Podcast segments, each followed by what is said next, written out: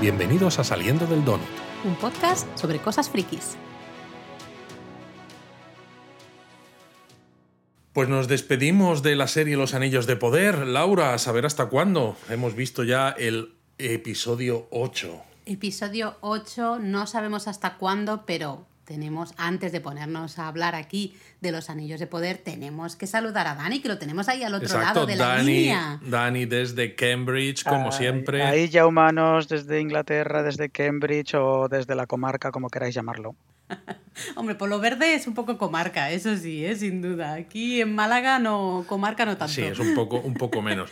Y es eso, ¿no? Nos despedimos de la serie y no sabemos hasta cuándo, porque hay algunas voces, en algunos casos yo me había hecho ilusiones porque había leído algunas cosas de, oh, parece que Amazon tiene prisa, quiere que esté rápido, pero luego he leído otras que hablan de un par de años mínimo y me ha dejado... Mm, por los suelos, me ha dejado por los suelos. Creo que dos años no los quita nadie, ¿no? Entre que la grabación em, ha empezado ahora o empezaba la producción justamente ahora, ¿no? De la segunda temporada. A ver, yo espero que sea mucho más sencillo, porque claro, ya no tienen estas medidas COVID que había entonces, ¿no? Se estiraron 18 meses para la primera temporada. Yo creo que, sí. Yo, la, producción empezó el 7 de octubre aquí en Inglaterra. De hecho, tengo la anécdota de que eh, los estudios donde están rodando ahora mismo la segunda temporada están como a una hora y veinte de coche mías. Em, obviamente no voy a poder verlo, pero joder, pensar que ahora mismo mientras hablamos estoy a distancia de verlo me, me emociona. Pero yo creo que si la producción, la producción ya está en marcha, ya tienen mucho, mucho hecho a nivel de producción y ya tienen un equipo preparado, no deberían tardar tanto. Pero un año y medio no nos lo quita nadie, sobre todo habiendo visto ya el nivel de producción que tiene esta serie, que es alucinante. Bueno, y tú decías que no, que no ibas a ir aquí a, los estudios. Yo creo que saliendo del Donut tiene que hacer algo, tiene, que, estar ahí.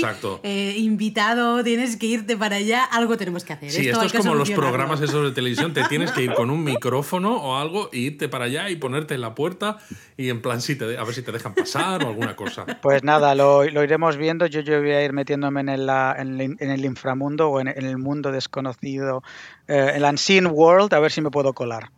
Bueno, vamos a ver cuánto nos dura este donut, por cierto, porque estamos hablando del final de la serie. Claro, vamos a hablar además de un episodio que han sido 72 minutos, otra vez el mismo estilo de duración que los anteriores, que a mí me ha hecho mucha gracia el título en español, porque lo han llamado Aliados, que me parece una traducción terrible, porque en inglés. Terrible, no inventada, perdona que te diga. totalmente, porque en inglés es alloyed. Que, vendría a ser como aleado, ¿no? Porque viene de aloy, de aleación. Una aleación, ¿no? Una aleación metálica. Yo no, sabía lo del título en español, me lo acaba, me acabo de enterar porque lo veo todo en inglés, obvio. Y, y ¿en serio, aliados? Nosotros lo vemos en inglés, pero primero me he fijado en la aplicación de, de, Amazon Prime, ¿no? Precisamente para ver cuál era la duración, porque siempre nos gusta empezar diciendo un poco pues eh, un poco de contexto acerca del episodio. Y cuando he visto lo de aliados, luego, al ver el título en inglés, me he quedado loco. Sí, siento, pero ¿qué es esto? Yo creo que puede... antes de ponerla... Ah, perdón. No, que yo creo que puede tener referencia a otra cosa cuando pongamos la alarma. Luego hablamos. Vale, eh, pues antes de poner la sirena, comentario así muy rapidito. Venga, empieza tú, ya que Yo, empiezo yo. Pues a mí me, me, ha gustado muchísimo el episodio, aunque, de decir, es un aunque no súper negativo, ¿eh? pero sí que me ha parecido que como cerraban todo, lo que estaba abierto, lo, han ido cerrando más o menos y no han dejado ningún mega cliffhanger de esas cosas que dices, Dios mío, ¿cómo voy a esperar ahora dos años a saber qué pasa con esto? ¿no? Digamos que hay ciertas cosas que no sabemos, evidentemente, y hay mucha historia todavía por contar, pero yo puedo, entre comillas, puedo esperar dos añitos tranquilamente en el sofá de mi casa, puedo rever la serie otra vez y no, no voy a estar en plan, Dios santo, Dios santo, ¿qué ha pasado? Pero esto, ¿cómo va a ser? No sé si me entendéis lo que quiero decir. Yo estoy de acuerdo contigo, pero fíjate, en realidad no me parece del todo mal que haya acabado como acaba, ¿no? Eh, cerrando muchas historias, muchas tramas y dejando simplemente un poquito de cosas abiertas, no muchas, porque a veces creo, ¿no? Y creo que es una reflexión que merece la pena hacer, que nos hemos acostumbrado a ver series donde todo tiene que ser cada vez más grande, más épico, ¿no? Donde haya batallas de 100.000 eh, orcos contra 100.000 numenoreanos y... ¿100.000? Mm. ¿Qué has dicho 100.000? pues venga, 200.000 pongo yo, ¿no? Tiene que ser todo muy a lo bestia. Y creo que está bien también, ¿no? Eh, el ir cerrando cosas y el ir dando respuestas a, cosas, no lo sé. Yo por mi parte estoy encantado con el final, es eh, un poco escéptico con las revelaciones, ahora lo hablaremos de oh. ellas, y yo creo que en cierto modo el timing no me ha convencido demasiado al final. Lo que ocurre es que, pero bueno, que en general estoy encantadísimo con esta temporada, queda una eternidad para la siguiente respecto a lo que dices tú de Respecto a lo que dices tú de, que no ha habido un cliffhanger, por otro lado me gusta porque ah, también incluso eso hay coherencia con, con, las películas, porque las películas de PJ todas terminaban en modo en plan calmado, se vienen cositas, pero con un poco de, de calma. Eh, salvo la desolación de Smaug, que terminó en, en en Cliffhanger y no me gustó nada porque la siguiente película que era la batalla de los cinco ejércitos empezaba ya como, como que ya estaba en full motion ahí a toda marcha y no me gustó. Así que en cierto mejor modo... no hablar demasiado de las películas. No, no, no, no. No, mejor no. Sobre todo de la batalla de los cinco ejércitos o de Tauriel. Sobre todo. En fin. Exacto. ¿Ponemos la sirena y así podemos empezar a hablar a tope? Ponemos la sirena.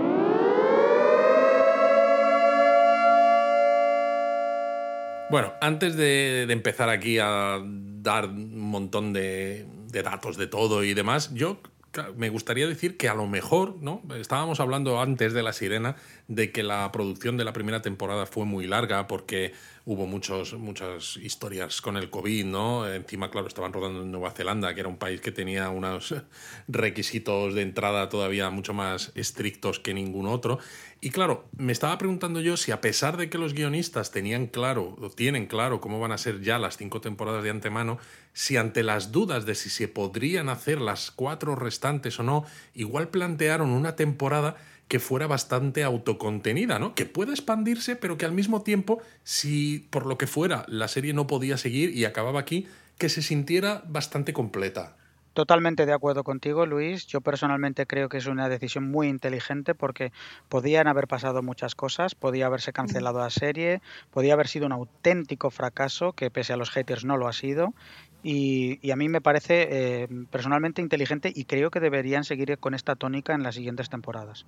Eh, yo la verdad es que no lo sé, no me lo, no me lo he planteado, pero... Bueno, por eso estamos aquí en quizá, Sí, sí, me lo estoy planteando ahora mismo, ¿no? Pero quizá algo sí de razón tienes, porque sí que es verdad que se siente un poco contenida, ¿no? Justamente decir, bueno, pues lo que tú dices, si no podemos seguir adelante, al menos el producto que vamos a dar está más o menos completo. Y quizás tiene un poco que ver con lo que dices tú, Dani, de ¿no? pues ese éxito de la serie o no, en función del. ¿no? que si hay mucho hater y tal. Claro, esta es la primera temporada. Evidentemente, sabían en Amazon que hay mucho interés por tema Tierra Media, Señor de los Anillos, pero no tenían ni idea de cómo iba a ser la recepción de la serie. A lo mejor ahora que ya se sabe cómo ha funcionado, se sabe que ha, que ha funcionado mejor, que ha funcionado peor. A lo mejor ahora las cuatro temporadas restantes sí que son un poquito más, eh, pues no sé, con un cliffhanger más claro o, algo, porque ya no tienen esa duda de continuaremos o no. Pero sí que me, también coincido con Dani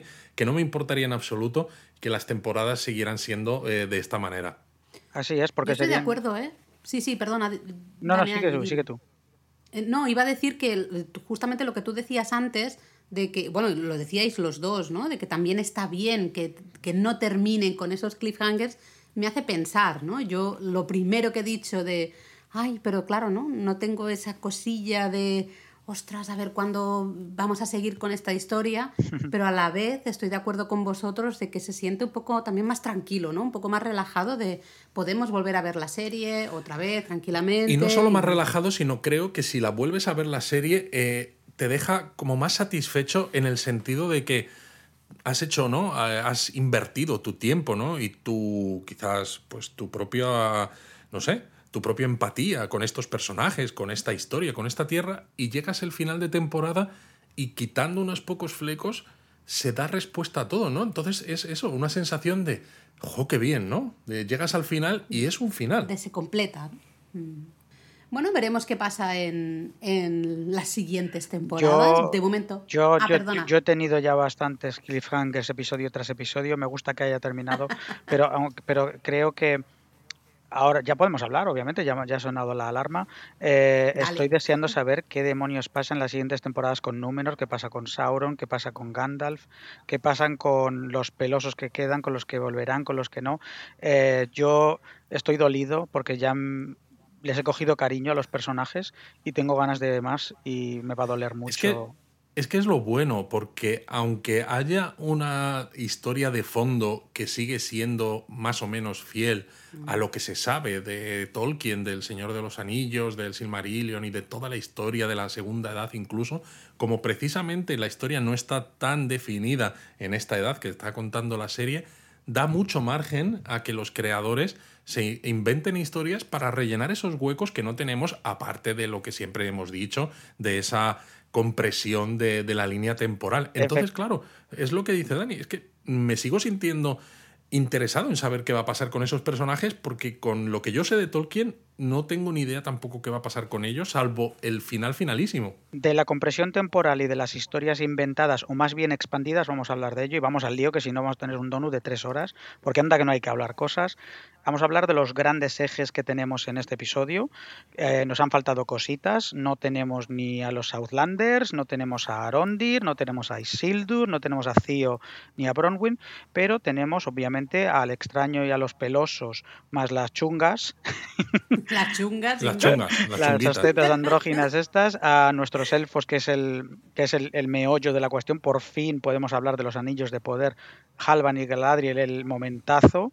Y tenemos en menor medida a Númenor, eh, pero que personalmente creo que ha sido corto, pero muy potente lo que se viene con Númenor. Y yo creo que podríamos empezar por ahí, precisamente, por ser la más quizá corta. porque, exacto, por ser la más corta estoy súper de acuerdo, ¿no? Vemos un rey que está hiper fatalísimo, ¿no? Que ya dices, madre mía, le quedan dos telediarios. Esto es un poco como cuando tú decías que a Viserys en, lo de los dragones le quedaban Atención, que no puedes hacer spoilers de, esa otra serie que si no la liamos. La liamos. Bueno, yo era por pasa con los reyes en, estas series? Exacto, yo era por hacer crossovers que nos encanta. Y claro, tenemos a Farason que vuelve a salir, ¿no? Después de un episodio, uno, el anterior, en el que no lo veíamos, que tiene arquitectos alrededor de la cama para capturar como la imagen del rey, porque está ya pensando en la estatua que se le va a hacer cuando muera. Y a mí me ha flipado, me ha encantado ¿no? lo que dice en ese momento, porque dice que así va a ser inmortal, que algo que ni siquiera los reyes entre los hombres pueden conseguir en vida. Que es un, vamos, ahí, un guiño, ¿no? Un guiño no, un guiñazo. Eso me gusta que a Farason se le, se le vea cada vez más el plumero de la obsesión que tiene con su propia mortalidad y, es algo que va a ser muy importante en las temporadas posteriores porque el señor Farason la, la va a liar parda precisamente por, eh, por, por, estar cagao ante la idea de morir. Exacto, y creo que es algo que todavía en esta temporada, ¿no? como nos hemos centrado tanto en Eregion, los elfos, los pelosos, que si los, eh, los oh, habitantes del sur, no somos tan conscientes de lo mucho que preocupa a algunos numenoreanos, a muchos numenoreanos en este momento, la idea de que sí, somos muy elevados, ¿no? Eh, vivimos muchos años, pero seguimos siendo mortales, ¿no? Y eso va a dar muchísimo muchísimo juego en temporadas posteriores. Es que no ha dado tiempo, ¿no? Realmente a desarrollar justamente esta parte. Bueno, es que tiene que haber un arco eh, prácticamente basado en Númenor y en su caída, eh, que debería mm, personalmente dar para una temporada entera. Una de las cinco temporadas tiene que estar centrada en Númenor y en su caída y en todo lo que va a pasar. No voy a hablar ahora, haremos un donut seguramente de la segunda edad basada en los libros para quien quiera oírlo, pero no voy a hacer spoilers de lo que pasa en, respecto a los libros porque sería hacer spoilers de la serie. Mm, pero, pero pasan cosas muy chungas. Muy eso, chungas. se puede pero bueno, lo curioso es que entre estos arquitectos ¿no? que están aquí con Farason y con el rey medio muerto, está Earien, que es la hija de Elendil, y luego hay otra escena en la que ella, Earien, está sola ya, está dibujando al rey, y el rey se despierta y le habla, y se piensa que es Miriel. Bueno, es que el rey hasta la cara le cambia. Yo no sé si os habéis fijado que primero le vemos como muy demacrado, ¿no? Mm. Muy viejete, que dices, le quedan dos días, dos episodios, eh, y, y, de golpe y porrazo, ¿no? Son como esos últimos minutos de vida de alguien que tiene como unos segundos de lucidez y hasta la cara... Bueno, eso solo pasa en las películas, pero sí. Bueno, pues en la serie también, ¿no? Le ves como un poquito hasta más, entre comillas, joven o más saludable, no sé cómo decirlo, ¿no? Esa escena, esa escena esa escena se ha marcado un Viserys Targaryen con Alicent brutal, ¿eh? Pero bueno. Totalmente. Al que no gustan los crossovers, pues venga. En fin. Exacto. veo, Dani, que te estamos trayendo al lado oscuro. La gente se va a quejar en los comentarios, ¿eh? Te van a decir de todo. Pero bueno, es que además lo que más me flipa también es que eh, iba a decir Viserys, no, Viserys no, eh, Tarpalantir, ¿no? Que el nombre del rey tiene su significado aquí, le dice a Earien, pensando que es Miriel, que lo que le dijo ya antes de que partiera, ¿no? Que en la Tierra Media solo encontraría oscuridad y demás. Y dice, claro, es que está viendo lo que va a pasar este tío, ¿no? Porque es que esa oscuridad es la ceguera. ¿En serio? ¿Sí? ¿Es así? Claro. Ah, vale, vale. Yo es que no, eso... bueno, no, esto creo que, que lo dice antes, se lo dice él a Miriel porque me acabo de liar y esto lo ponen en, el, eh, en unas escenas como previas o algo así. Yo es que entiendo la oscuridad como en plan la desgracia, ¿no? Claro, se puede entender así, pero al mismo tiempo es Miriel, solo vas a encontrar oscuridad en la Tierra Media. Literal, ¿no? Es que es literal. Bueno. Eh, pero bueno, que la escena esa a mí me gusta porque, ah, bueno, no, no, hay mucho donde, de donde rascar. Eh, básicamente Arien eh, se queda ahí solita, que, es muy conveniente que en ese momento no haya nadie, que la dejen sola con el rey, em, y accede al Palantir y no sabemos muy bien qué ocurre después. Es de entender que verá la que tendrá ese momento realidad virtual 4D con la caída de Númenor y, que algo afectará a la siguiente temporada en su línea argumental. Claro, será el tema es eh, cómo entenderá ella esa visión. Y que habrá visto, porque claro, el rey le dice que si no vuelven a los caminos de antes, es decir, a los caminos de ser amigos de los elfos, un menor sucumbirá. Eso se lo ha dicho el rey a ella. Sí, pero al revés, ella lo puede entender de los caminos de antes, también de antes, de que no íbamos con los elfos, porque ahora tenemos un grupo es de que Númenor siempre fue con los elfos. Lo sé, pero yo qué sé, a mí me va, me va a interesar el cómo ella reacciona a eso y cómo ella quiera entender las palabras. A mí me va a interesar más cómo ella lo cuenta a Farason y cómo Farason lo reinterpreta. Porque bueno, luego vamos y nos vamos a los barcos, ¿no? De los mm. Númenóreanos que están volviendo a, a, Númenor y vemos a Elendil hablando con Miriel, ¿no? Que está ahí pues contando como los escalones que hay para subir a, a, cubierta y claro, pues intentando no depender de nadie, ¿no? Porque es una señora ahí pues muy muy chula ella, y él le habla de ser su apoyo, ¿no? Y es curioso porque ella le dice, pero ¿quién te apoyará a ti después de la pérdida que has tenido, ¿no? Nos vuelven a recordar esta supuesta muerte de Isildur, que claro, sabemos que no puede estar muerto. Es una, es una escena preciosa. Eh, vemos, yo aquí tengo que decir, yo la semana pasada pensaba que el Endil a lo mejor perdería un poco ¿no? ese rumbo, un poco la fe en trabajar con los elfos y todo eso, ¿no? sus creencias por la muerte de Isildur. Y aquí vemos claramente que no. Claro, porque el Endil le dice en realidad, ¿no? Dice, no tuvo. Le dice, mira, cuando yo te conté que no tuve más remedio que rescatar a Galadriel, en, eh, en realidad, eh, que podía haberla dejado y demás, dice, pues eso, es que en realidad la, la rescaté porque quise y sabes por qué lo hice y le dice, el nombre mío, el Endil, no significa solo el que ama las estrellas, ¿no? Que para mí es un... Bueno, es un momentazo porque reconoce que es parte de los fieles. Totalmente. Eh, a ver, eso es claramente un momento revelación, salida del armario, quieres llamarlo, como creyentes. Eh, la, la, ceguera de Miriel la interpreta la propia Miriel como una de las pruebas de fe. Em, aquí hay mucha coherencia narrativa con los libros. Un Elendil que se mantiene, que se mantiene firme en su fe hacia los Valar. Para lo que, los que hemos leído el Silmarillion sabemos que es doloroso para la gente que sabe que el camino recto y de creer en los poderes de Arda, de los Valar y el de los y, el, y ser amigos de los elfos es lo correcto y, ver a una Númenor que está cayendo en su propia decadencia, que es un poco lo que indicaba Isildur también en el, en el episodio anterior con Galadriel, que dice yo quiero ir al oeste, que, que a la verdadera Númenor. Y, a mí me gusta porque se está empezando a ver esa...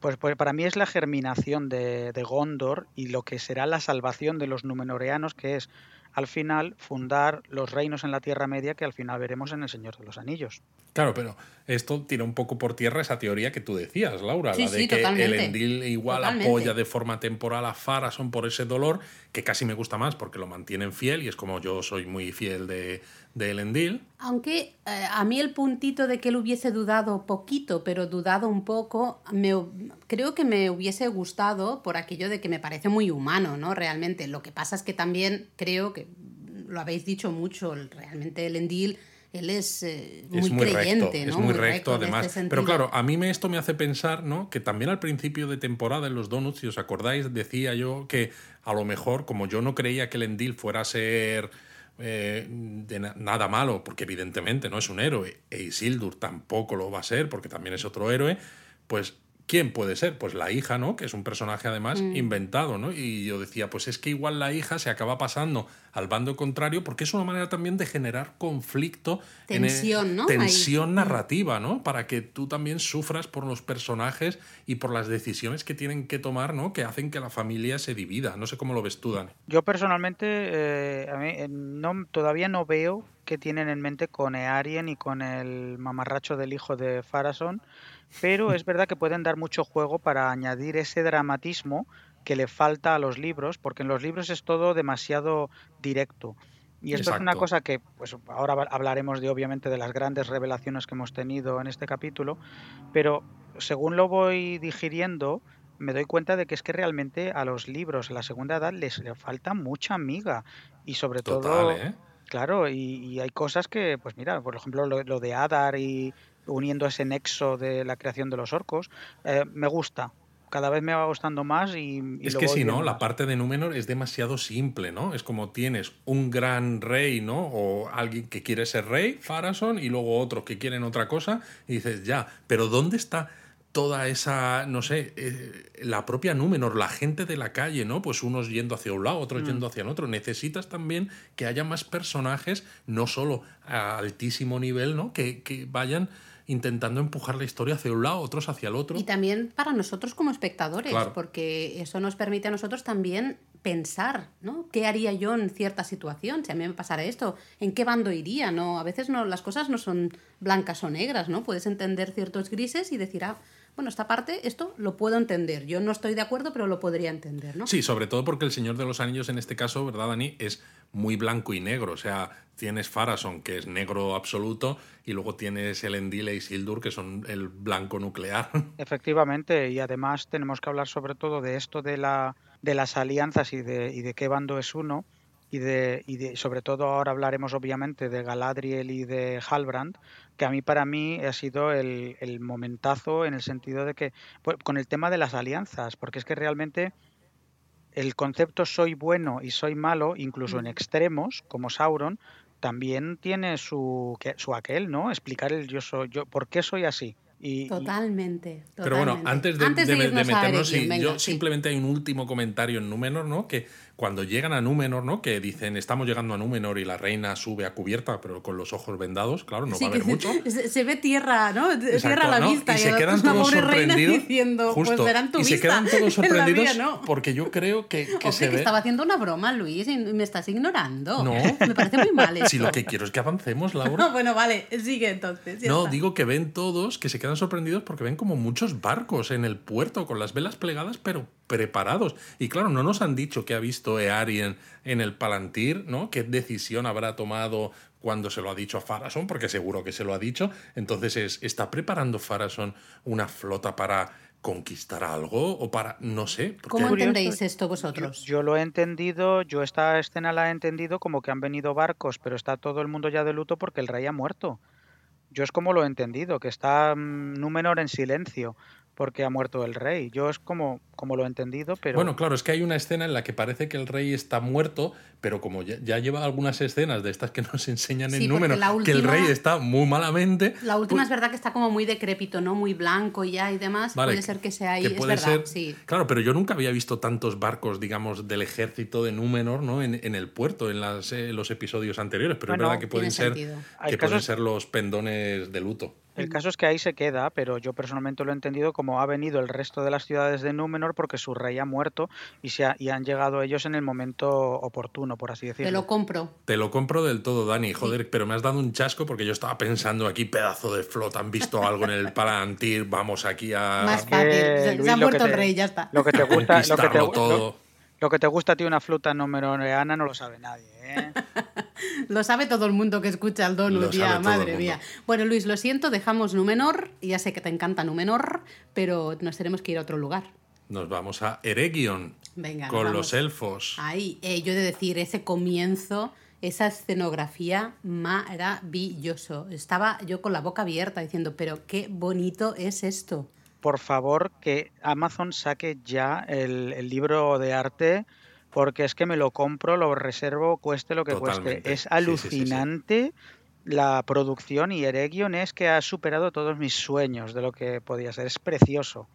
Sí, estoy súper de acuerdo. Y bueno, llegan Galadriel y Halbrand, que está medio moribundo, ¿no? Que no se cae del caballo casi de milagro, porque dice que han cabalgado seis días y, claro, va con una herida de lanza en el costado y demás. Pobrico mío. Y claro, le, le, tienen que dar medicina élfica. Bueno, yo ahí me he reído un montón, ¿eh? porque están los elfos que le están curando supuestamente a Halbrand y parece de todo menos que le están curando. Están ahí como haciendo. Bueno, parecen de una secta. Bueno, es que están haciendo unos movimientos así a cámara lenta y le tocan como aquí la frente. Para y digo, pero, el sudorcito. Pero es como podéis darle unos puntos o algo, hacerme el favor. A ver, la medicina élfica la hemos visto en las películas siempre igual. Cogen una florecita, le echan un ungüentito y empiezan a decir Toronan Gangala, Gromenauer pero al menos les dan un ungüentito. Aquí simplemente le quitan el sudor mientras dicen cosas en cueña. O sea, es que es todavía peor. Yo no podía parar de reírme en ese momento. ¿eh? Digo, pero le van a hacer algo. A lo mejor es que el sudor es tóxico. Debe ser eso. Pero bueno, sale mi personaje favorito, eh, hashtag no.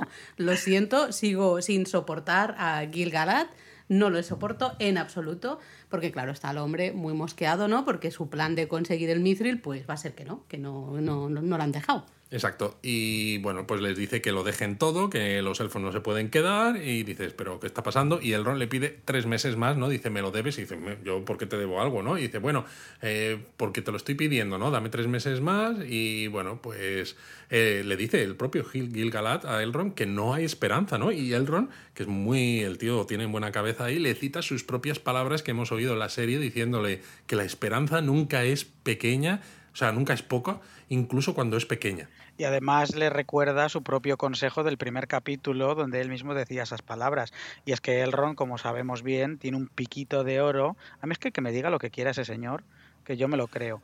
Yo em, también. O sea, me estabais Dani criticando. yo tenemos el mismo gusto. Me estabais criticando hace un momento. Es que todo el mundo sabe lo tuyo con Númenor y ahora estáis los dos aquí fangirleando con, Pero, a ver, a ver, aclaremos. Yo de Elrond estoy enamoradísima desde el primer episodio, lo he dicho aquí eh, clarísimamente. Bueno, fíjate cómo será que le he puesto la cara de Elrond en su usuario de Prime Video. Me lo creo perfectamente. Pero vamos, que quede claro que lo mío con Elrond es admiración y es como mi hermanito pequeño al que le quiero dar un abrazo. Ah, no, no, en mi, caso no, ¿eh? A Elendil, no, a Elendil las cosas van por otro A Elendil le quieres dar otras cosas, ¿no? Yo, ¿para qué decidir? O sea, dos mejor que uno, ningún tipo de problema. Se nos está yendo un poco la pinza. Se nos está yendo la pinza con este final. Se nota que estamos tristes porque se ha acabado la temporada. Pensemos en Gilgalad. A ver, pues entonces que eh, Lebrimbor se queda en su taller, está ahí cerrándolo y aparece Halbrand. Bueno, vamos a ver. Yo en este momento, en el momento en que ha habido un momento solos, que Lebrimbor y Halbrand, ya en ese instante, sin una sola palabra, yo ya lo he dicho. Ya está. Ya está. Yo también. Es que hay un cambio absoluto de Halbrand. Yo ahí sí, porque se nota muy poco casual la eh, presencia de Halbrand. No, no, no. Y toda su presencia, eh, la la manera de moverse, la manera de mirar, de medio sonreír, de hablar, todo, absolutamente todo cambia de golpe. Y dices, este no es el mismo Halbrand que hemos estado viendo hasta ahora. Exacto, y le empieza a decir, ¿no? Oh, ah, tú eres el Celebrimbor del que me había hablado mi maestro, ¿no? Quitándose importancia a sí mismo. Bueno, y dorándole la pinza a Celebrimbor, claro. La píldora, pues a, a Celebrimbor, que está en plan de, hoy, hoy, se va hinchando, ¿no? Diciendo, oh, sí, te han hablado de mí, oh, qué bien. Es que la sonrisa que suelta que le Brimbor en ese momento, en plan, ay, pero que no, que no, yo, en serio, no soy para tanto. ¿Cómo le come la oreja? A mí me ha parecido un poquito cliché todo en general, e incluso el cambio de Halbrand ha sido un poco exagerado. Pero ya sin decir más, yo ya estaba diciendo, bueno, ya está, el pescado está todo vendido, me, ha, hecho gracia porque ve, eh, Halbrand ve tres piedras preciosas, ¿no? Que claro, las ves y dices, ya está, los tres anillos de los elfos, cuando en ese momento todavía ni han pensado en hacer tres anillos, que dices, un poco menos evidente podría ser, ¿no? Y entonces agarra Halbrand el mithril y se pone a preguntarle cosas a Celebrimbor, ¿no? Y claro, es muy, muy ladino todo, porque le dice, no, es que mira, en mi tierra, cuando tenemos poco, como tenemos pocos materiales nobles, porque claro, Celebrimbor le está diciendo, es que no tenemos suficiente mithril, lo que hacemos son aleaciones, ¿no? De ahí el título del episodio, para fortalecer el material original. Y en ese momento a Celebrimbor se le ilumina la cara y dice, mm, es una sugerencia intrigante. Y Halbrand le responde diciendo, llámalo, hay una pausa. Y en ese momento he dicho yo en voz alta, cuando estábamos viéndolo, a gift, ¿no? Un regalo. Dice, y lo dice, lo dice. Y claro, todos sabemos, ¿no? Que Sauron se presenta a los elfos en Eregion como el señor de los dones, el Lord of the Gifts. Yo en ese momento me he llevado la, mano a la frente y he dicho, hostia puta. Ya está, ¿no? Ya está. De todas maneras, que sepáis que he estado haciendo labor de investigación con mi versión digital del Señor de los Anillos, incluso hoy, la palabra Annatar, que es como se presenta, no la pueden utilizar, no está en El Señor de los Anillos ni siquiera en los apéndices. Como curiosidad, decir que incluso el monte de Númenor, eh, Meneltarma, sí que está en los apéndices, se menciona.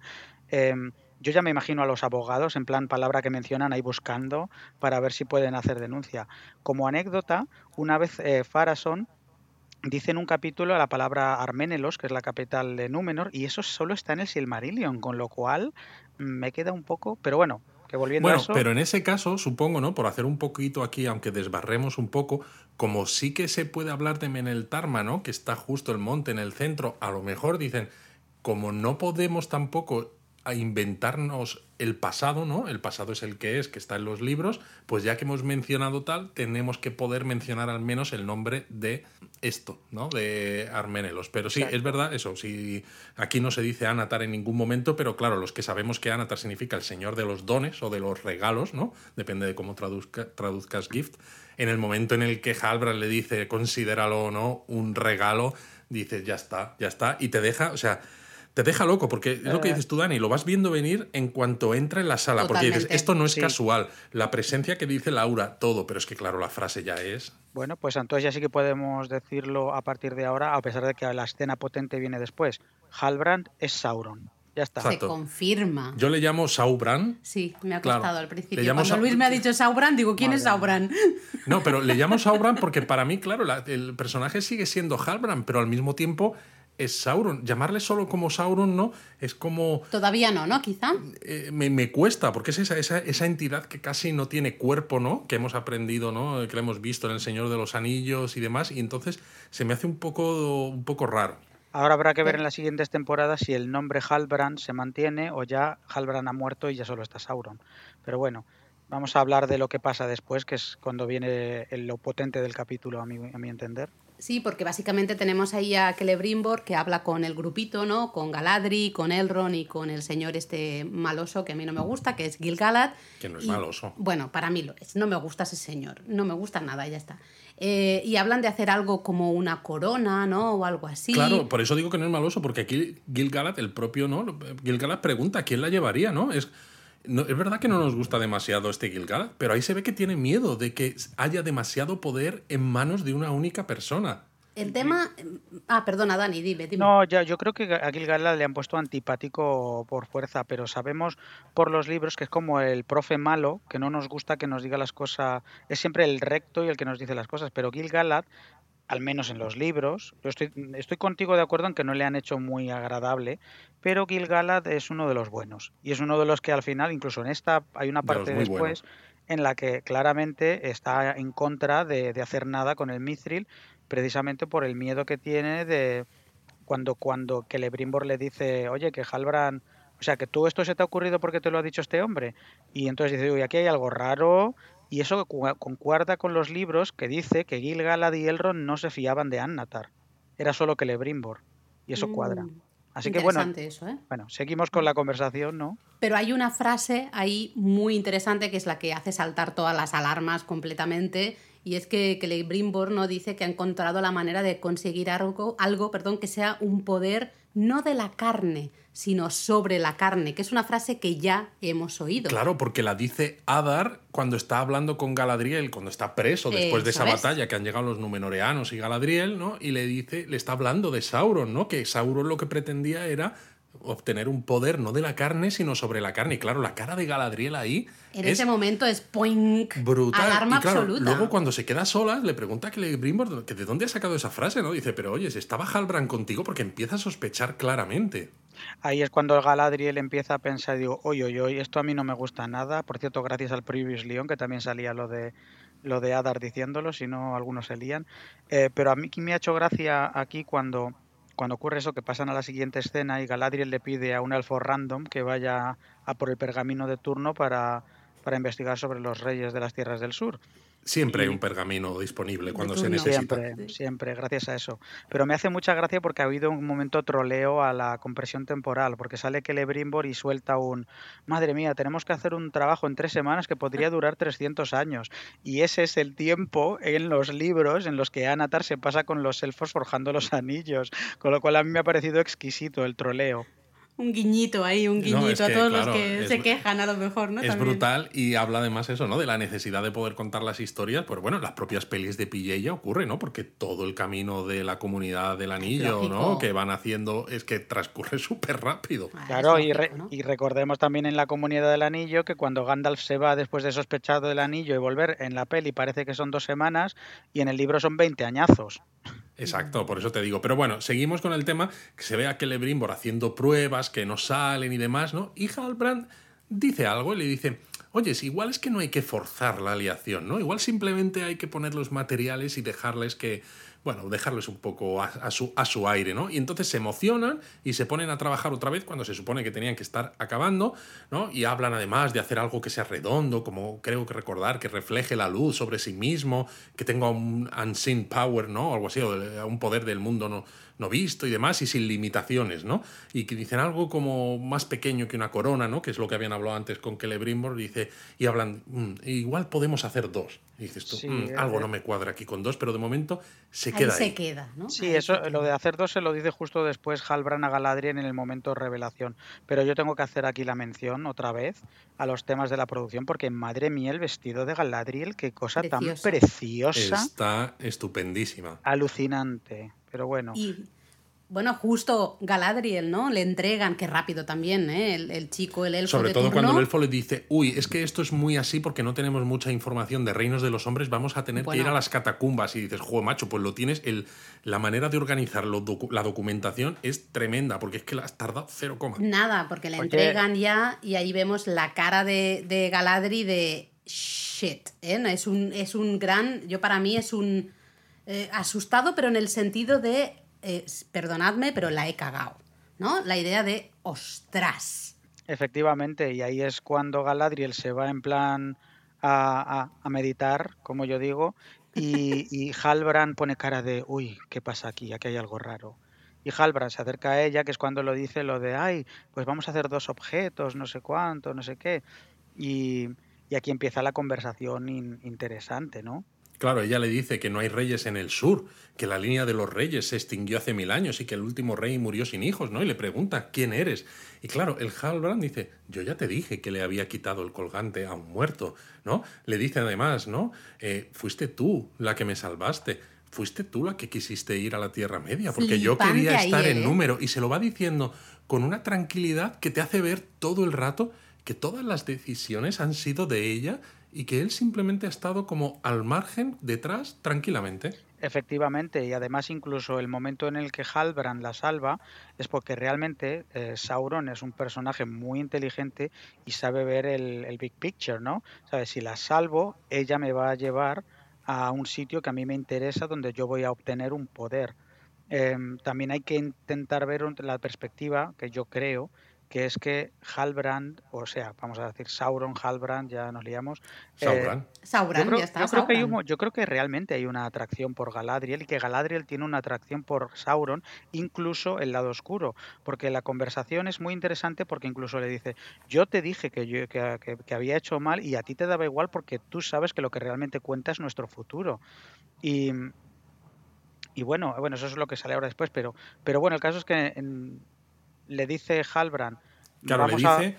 No, es que hay un momento que a mí me encanta también, ¿no? Por esto que hablábamos antes de si se pueden tener... recordándolo en directo, ¿eh? Sí, estamos recordándolo en esto, ¿no? De si se pueden tener menciones a cosas de, otras, de otros libros de los que no tienen derechos, ¿no?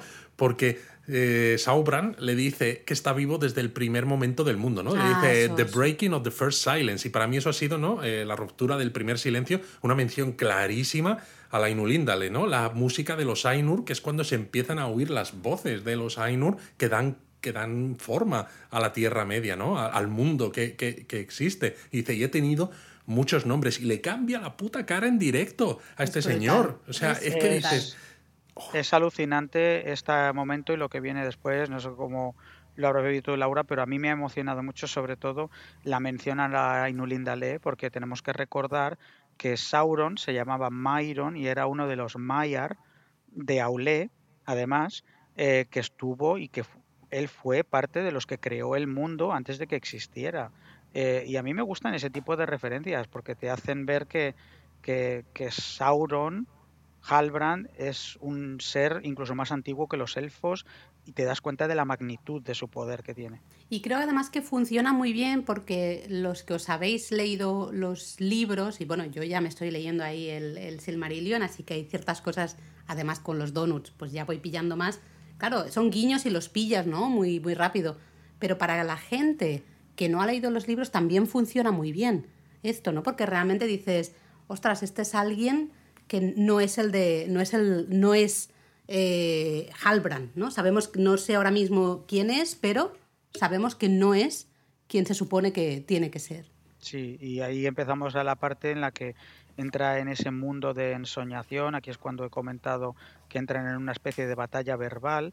A mí me gusta mucho esa parte en la que Galadriel vuelve a Valinor, exactamente igual que la niña que aparece al principio en su versión infantil.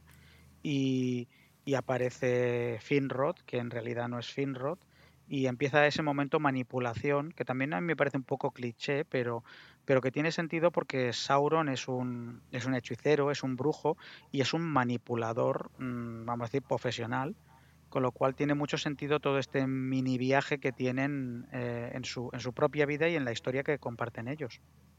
Estoy de acuerdo con lo que dices, Dani, en parte de que es un poco cliché esta conversación que tienen, pero me gusta también porque hemos estado viendo a Galadriel toda la temporada, ¿no? Como una elfo que ella viene de Valinor, es súper vieja, súper, eh, no sé, es muy sabia, tiene muchísima experiencia, ¿no? Y comparada incluso con los hombres de Númenor, que son pues la leche, ¿no? Es lo más alto que hay en cuanto a hombres, que los hombres de Númenor son poquita cosa a su lado. Y por un momento se cambian las tornas, ¿no? Galadriel frente a este Sauron, ¿no? Ya sea la forma de su hermano muerto, ya sea la forma que sea, parecía que no, porque en la propia Númenor a Halbrand le llamaban un hombre bajo, ¿no? Un low man. Y sin embargo, aquí lo que demuestra es que el que tiene la sartén por el mango es él, ¿no? Y Galadriel está un poco a su merced porque se ha visto engañada y que no lo ha visto venir.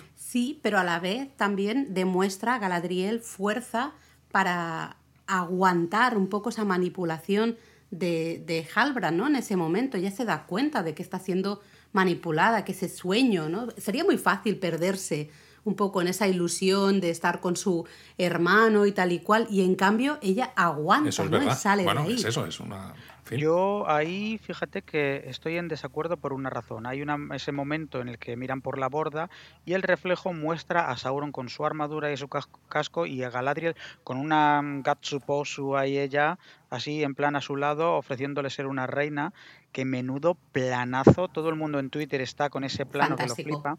Madre mía, Dani, te ha saltado unas cuantas cosas porque todavía estábamos con Galadriel y su hermano. pero sí, sí, porque luego es eso, luego se les muestra en la, en la balsa en la que ellos se encuentran, ¿no? Después, claro. vale, pero que es que tenía que hablar de ese plano, que es que me, a mí, vamos. Eh, dale, dale. Que me meo encima con el plano ese. Pero iba a decir iba a decir que, respecto a lo del tema de que él tiene la sartén por el mango, yo no lo creo. Yo creo que realmente Halbrand quiere hacer de ella una reina y ella en ese momento se ve tentada de tú serías mi reina, de tú serías mi rey, un señor oscuro. No, contigo yo no sería un señor oscuro.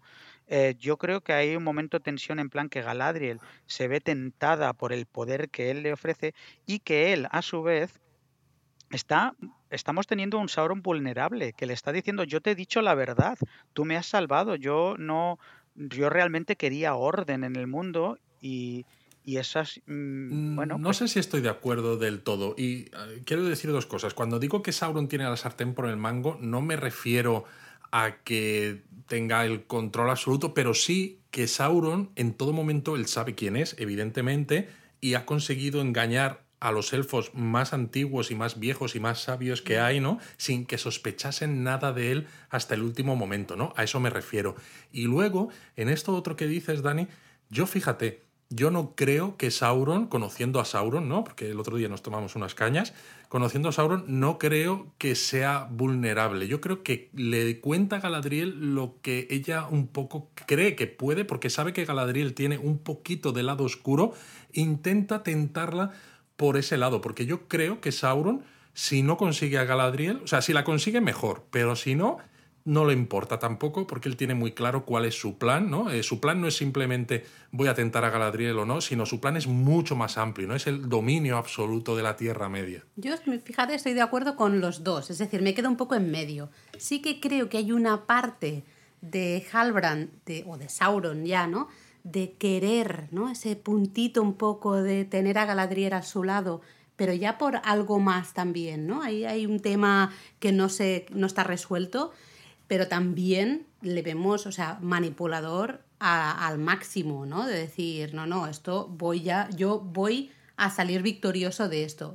creo que hay una, para un poquito de las dos para mí hay mucha manipulación porque le dice cosas que ella como que quiere oír en plan de, no, pues mira, es que Morgoth, cuando Morgoth desapareció yo sentí que me liberaba, ¿no? Es un poco, ah, mira, es que tú quieres escuchar esto, ¿no? De que no soy tan malo, de que nos mm. quedamos con el futuro que tú has dicho antes, eh, el pasado no importa tanto y al mismo tiempo es, y ahora te voy a poner aquí, ¿no? La oferta, porque sé que en el fondo tú, Galadriel, tienes un poquito de ambición y eres un poquito mandona, y entonces lo de ser un poquito reinona, pues oye, es igual te gusta. O sea, para mí creo que está muy controlado todo lo que le, pide. Aunque mola mucho, ¿no? La frase que tiene Galadriel aquí, que encaja perfectamente, ¿no? Con el Señor de los Anillos cuando le dice, ¿no? Es que querrías convertirme en una reina, ¿no? Tan bella como el mar y el sol, ¿no? Más fuerte que los eh, pilares de la tierra y demás, que es lo mismo que dice Galadriel, ¿no? Cuando Frodo le ofrece el anillo único en Lothlorien.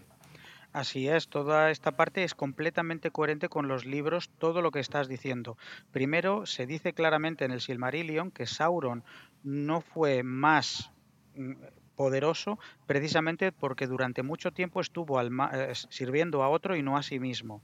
Por otro lado, se menciona también en el Silmarillion, cuando Morgoth fue derrotado, que Sauron realmente estaba arrepentido de sus maldades, pero que Eonwe, que era el heraldo de Manwë, no podía perdonarle y tenía que volver a Valinor para que le juzgaran, y que de la vergüenza que tuvo, se escondió en la Tierra Media, donde con el paso del tiempo volvió a recaer en el mar porque los lazos que tenía con Morgoth eh, eran muy fuertes. Y creo que acabó de, prácticamente de, de hacer un quote del libro así. Así te lo, Totalmente, sí, sí. Pero eso es interesante, ¿no? Porque sí que encaja muy bien con lo que nos presentan justo en la serie, ¿no? Que él dice. Entonces, bueno, sí que puede haber parte de manipulación, parte de verdad. Yo creo que está un poco ahí, ahí, ¿no? Pero sobre todo es que hay un momento que ella le dice, ¿no? Algo de cuando él le habla, que él lo que quiere es sanar, ¿no? Curar la, mm. la, Tierra Media y demás, ¿no? Y ella dice, es que tú en lugar de curar la Tierra Media lo que quieres es gobernar o algo así. Y él le dice, es que para mí es lo mismo, ¿no? Ahí ya se muestra mm. que él realmente, su, su único interés es controlarlo todo, ¿no? E incluso hasta le, le pincha a ella, ¿no? Sabiendo que ella se va a sentir avergonzada por lo que tú dices, ¿no? Por haberla cagado ¿no? No haberlo descubierto antes, dice, ¿qué? ¿Les vas a contar que Sauron vive por tu, Sauron vive por tu culpa? A mí es que me flipa. O sea, el tío es un capullo. Y en ese momento, además, con ese grito y con los ojos que pone, como que parecía casi el propio ojo de Sauron en Baratura ahí, eh, es brutal. Me ha parecido súper potente y sobre todo la escalada hasta que acaban los dos gritándose el uno al otro hasta que ella se despierta.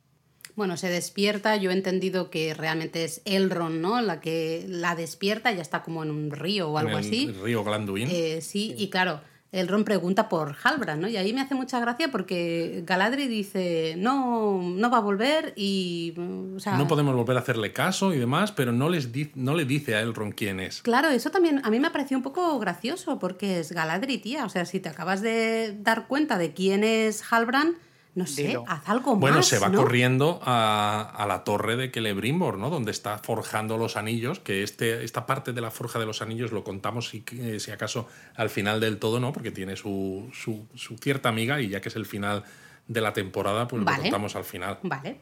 Estoy de acuerdo. De todas maneras, toda esta escena a mí ha sido lo que más me ha gustado del capítulo. A mí personalmente Charlie Vickers como actor no me convence demasiado, pero los dos están muy potentes aquí. Y, insisto, yo creo que mm, lo que más me interesa a partir de ahora como espectador, no siquiera como, como como lector de los libros es que me den una dimensión de Sauron, que me expliquen quién es Sauron, porque incluso los que hemos leído los libros, lo único que sabemos de Sauron realmente es que es muy malo. Ya está. Exacto, es muy, muy malo. Fíjate que yo quiero hacer un apunte, mm, parezco tú ahora, pero eh, has dicho que Charlie Vickers no te emociona mucho, no te convence mucho como actor. Yo creo que justamente porque estaba muy impostado. Él eh, es realmente Sauron haciéndose pasar por Halbrand.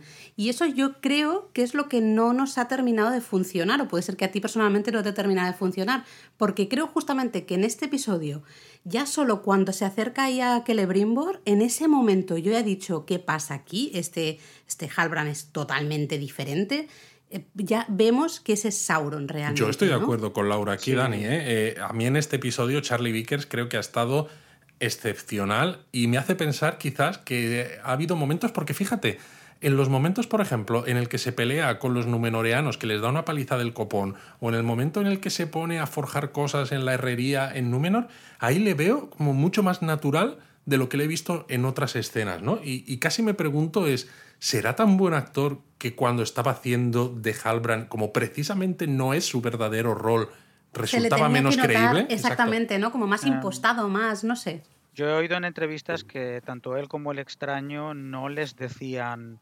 prácticamente nada de sus personajes. Eh, en plan, ellos no sabían toda la temporada. Creo que descubrieron quiénes eran conforme rodaban.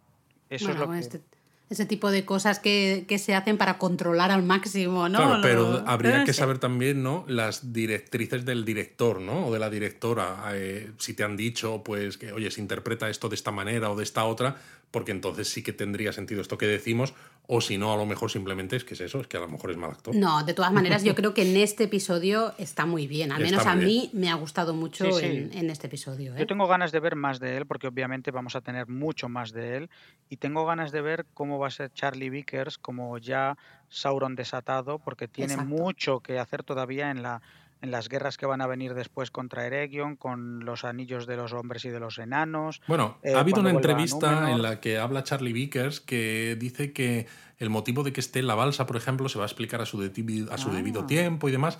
Y dice que en la segunda temporada veremos mucho más Sauron, ¿no? Y cómo mueve las piezas de su plan maestro de, dominación. Al final aquí no hemos es decir, visto a Sauron. parece como que la segunda temporada va a ser bastante Sauron-céntrica, al menos en el mm. sentido de situar las cosas. Yo tengo muchas ganas de ver el Inside the Episode que salga hoy o mañana de este último capítulo para ver qué dicen los actores. Tengo ya ganitas de ver. Pero bueno, chicos, llevamos un montón de rato hablando, tenemos que irnos a las, al siguiente, la siguiente gran trama que sería ese extraño y, los pelosos. Sí, aquí. y las chungas. es que yo las chungas. Mira, lo voy a decir ya. me lo guardaba para el final, pero lo digo ya.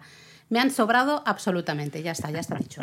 A ver, yo aquí tengo que decir que me han sobrado un poco, que entiendo por qué salen, porque no salen al principio ni siquiera, y que son precisamente cuando empezamos a pensar que a lo mejor Halbrand puede ser Sauron, ¿no? El que ellas aparezcan y que aparezcan tan malvadas y con ese símbolo que es el mismo símbolo que hacía el extraño, nos hace pensar que quizás el extraño también pueda ser Sauron. Entonces creo que es un poco un truco de los guionistas para no dejar las cosas demasiado evidentes demasiado pronto. Pero es verdad que luego no tienen tanto tanto papel ni tanta importancia. A ver, es que al principio las tías estas se arrodillan ante el extraño y le dicen, eres Lord Sauron, pero vamos, a mí personalmente yo ya lo vi en el tráiler que lo decían ahí como que lo, como lo insinuaban y yo decía, esto es demasiado in your face, esto es imposible, aquí ya que hay trampa, no, no, no me lo creo. Pero sobre todo es imposible, Dani, porque una cosa es verlo en la preview, pero cuando lo ves encima en este episodio, que se lo dicen antes de que salgan los créditos iniciales con el tema de Howard Shore, de, que tú eres Lord Sauron, dices. Sabes que no puede ser. Exacto, dices, pero si, si, son 72 minutos de episodio y en el minuto 0.30 ya le estás diciendo que es Sauron, no puede ser. Pero bueno, aquí déjame hacer el apunte de que toda la acción esta, ¿no? Se dice, ¿no? Que ocurre como al sur, al sur del Bosque Verde, que el Bosque Verde está al norte de la Dagorlat, que es esa llanura donde están las ciénagas de los muertos que cruzan Frodo, Sam y Gollum, ¿no? En las películas eh, bueno, en el libro del Señor de los Anillos, que están llenas de cadáveres de los soldados elfos, ¿no? Muertos tras la última alianza, y que en los tiempos del Hobbit y el Señor de los Anillos recibe el nombre de Bosque Negro, Mirkwood, porque llega el nigromante a la fortaleza de Dol Guldur, y el nigromante no es otro que Sauron. Y en este bosque además es donde viven los elfos silvanos, ¿no? cuyo rey es Thranduil, que es el padre de Legolas. Entonces, para que sepamos más o menos en qué parte de la Tierra Media estamos y qué va a ser ese sitio donde se han asentado los, los pelosos. Es muy importante ese apunte y, además hay muchas cosas que van a ocurrir en el bosque verde eh, muchos años después el bosque negro.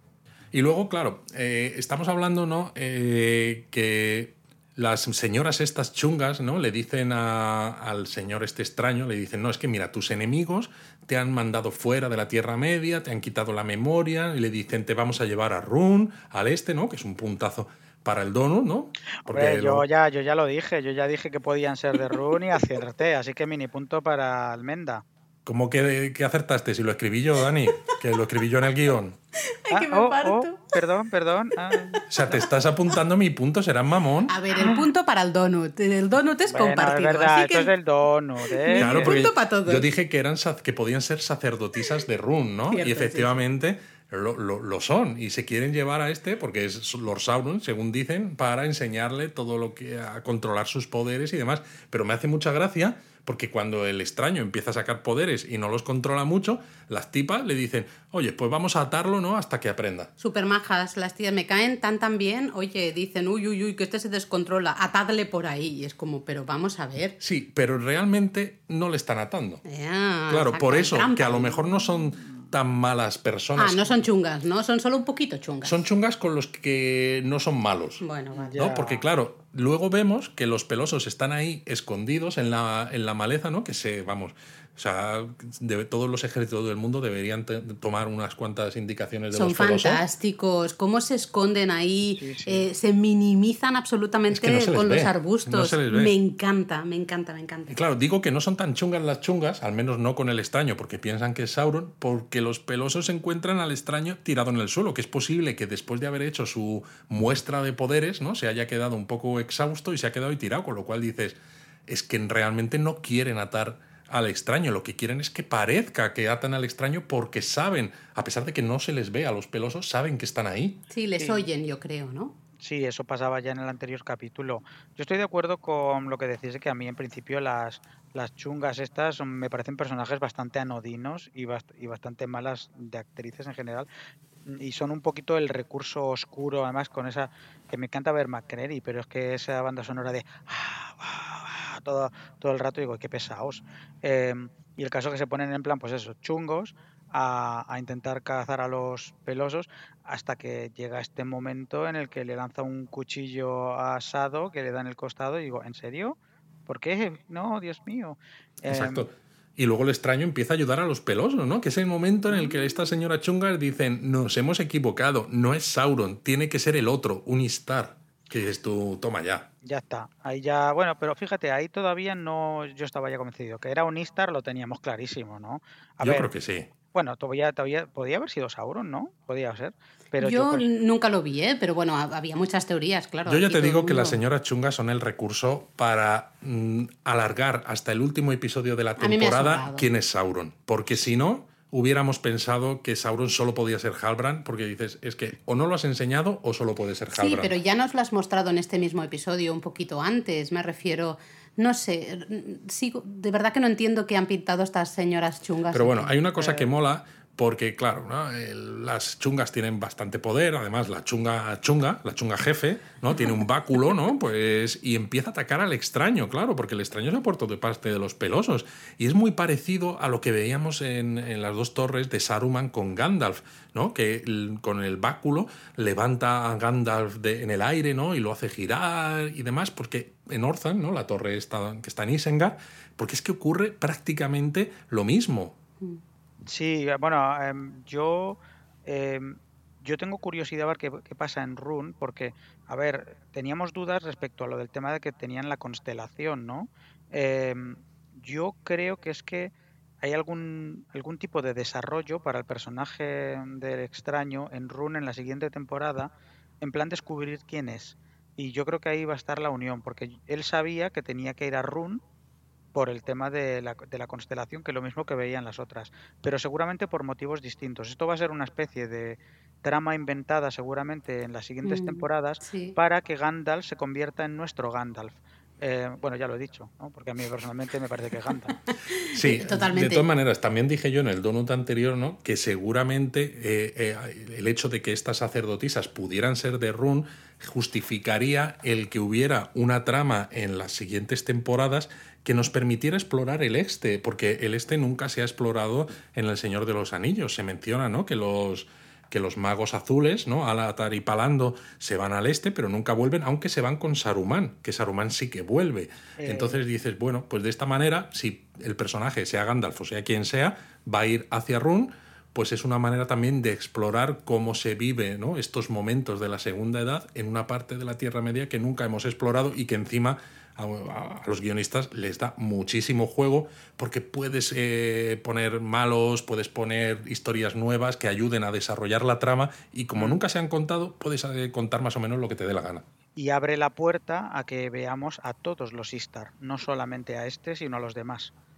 Yo de todas maneras, como de Run sé muy poquito, dejadme que haga un apunte cómico así divertido que me ha encantado. Yo me he reído muchísimo eh, cuando Poppy empieza a lanzarle cosas, como manzanas y cosas, a, la cabeza de las chungas, ¿no? De alguna de las chungas. Y yo me estaba partiendo de la risa. Es muy divertido y al mismo tiempo también encaja mucho con lo que sabemos de los hobbits luego en El Señor de los Anillos, ¿no? Que tienen una puntería tremenda y que son varias veces en las que cuentan, ¿no? En el libro como, y en la propia película se ve, ¿no? Cómo lanzan cosas y le dan en toda la cara justo a, a la persona a la que se lo están lanzando. Pero bueno, luego ese momentazo que vemos a la chunga suprema, ¿no? Que, quiere, eh, pues está ahí jugando con el fuego, ¿no? Quemarlo todo y demás.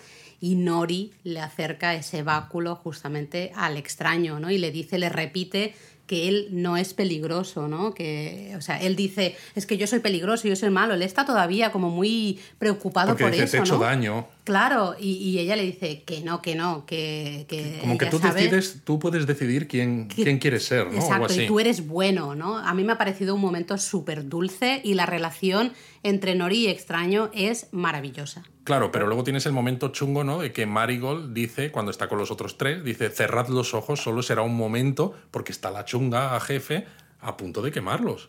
Sí, y, al final no ocurre obviamente porque el extraño coge el báculo y hace uso de sus poderes, lo cual ya cuadra con el tema de los Istari. Os recuerdo la famosa escena de Gandalf entrando en, en Edoras, en, en Medusel, que le dicen, ay no, pero no me quites mi báculo, que soy un pobrecito viejo. Digo, sí, sí, pobrecito viejo, dale a un mago una vara que verás la que, la que lía. Y verás la que lía, el tío la vara. La lía el tío, el tío la vara, nunca mejor dicho.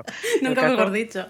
El caso es que me gusta este halo de luz que, suelta con la vara, que se ve en un momento a las chungas aparecer un poco como si fueran unos Nazgûl, ¿no? Hay un momento ahí como desde el mundo de las sombras, como que son seres mm, bueno, de seres del más allá, del inframundo, ¿no? Exacto, a mí me ha parecido justo eso mismo. Cuando está lanzándoles como esa luz, ¿no? Aparece como si fueran los espectros, lo que se veía de los Nazgûl cuando Frodo se ponía el anillo, ¿no? Tiene ese mismo, ese mismo rollo. Da, da, muy mal rollo y también da mal rollo que se convierten como en insectos, ¿no? Al final. Sí, algo, así.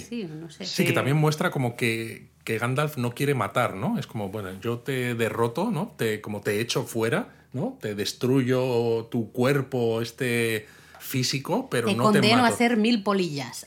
ya, ya te digo que sí. De todas maneras, eh, dos la buena noticia es que por fin nos libramos de estos tres personajes completamente absurdos y, y volvemos a lo importante que es bueno volver a Sado, que está mal herido, ¿no? A mí personalmente, mm, cuando llega ese momento de, ay, vamos a ver el amanecer, que me voy a morir, yo estoy pensando, pero, pero ¿por qué? ¿Qué, qué, qué sentido tenía matar a Sado? Es que no, ni siquiera, ni siquiera le ve tal emoción, es como, ay, que te vas a morir, venga, vamos a mirar todos el amanecer. Ay, no, no, no. Bueno, mira, yo creo que es porque había que matar a alguien y dices, mira, quedan demasiadas temporadas para que matemos a uno de los personajes principales, ¿no? Pues vamos a matar al menos a alguno. No tenéis corazón. Yo de verdad estaba llorando, pero de una manera desconsolada. A mí la escena eh, de las tres chicas mirando ¿no? la, salida del sol y Sadok cerrando los ojos y muriendo me ha parecido wow, espectacular. O sea, no tenéis corazón. No, no tenemos corazón. Ninguno. Pero bueno, a mí ya me ha parecido muy satisfactoria la forma en la que eh, termina esa parte final de la trama cuando vuelven al campamento. Ser, eh, parece que el extraño ya habla.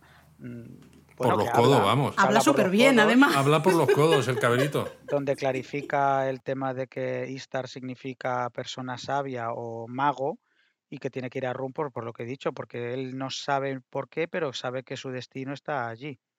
Pero a mí me gusta eso, ¿no? Lo que decíamos, que ha aprendido el idioma, no veas eh, lo bien que habla ahora este señor. Bueno, ya podemos. Yo siempre he estado convencida que era Gandalf.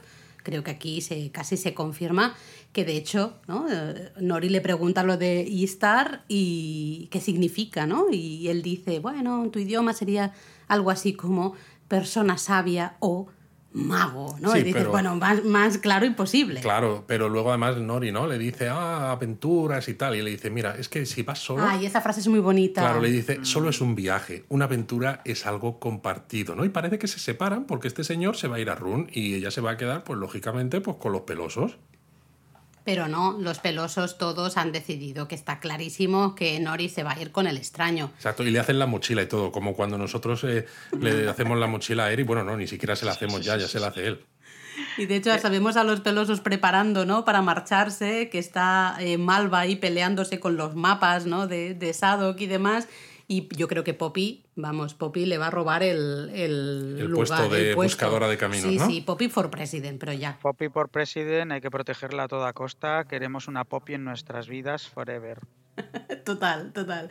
Escenas muy, muy, muy emotivas. Nori, pues despidiéndose de todo el mundo, lo que tardan también los pelosos en decirse adiós. también todo ya te digo, porque la despedida de su padre, que es verdad que es muy bonita, ¿no? El padre y ella le dice al padre, en realidad te he escuchado siempre que me cuentas, porque el padre piensa que no ha aprendido nada de él, ¿no? Y ella le empieza a decir toda la sabiduría que ha obtenido del padre, ¿no? Luego con la madre, que la madre le dice eh, Nori le dice a la madre, tendré cuidado. Y le dice ella, te conozco, no, vas a ser valiente. Tienes que ser valiente, ¿no? De hecho, sí, sí. Es, a mí me ha parecido una escena muy bonita. Yo seguía llorando yo porque también. ya yo ahí llevaba ahí rato. Todo lo que no... Y luego ha sido ese puntito cómico de cuando se reúne con el extraño, que es como, bueno, ¿para dónde, no? Y, están los dos igual, un poco, en plan de, pues, ¿para dónde? No tengo ni idea. Pues, bueno, vamos a ir para allá. Pero claro, dice, vamos a ir para allá porque le dice, huele dulce. Y le mira a Nori y dice, cuando tengas dudas, haz caso a tu nariz.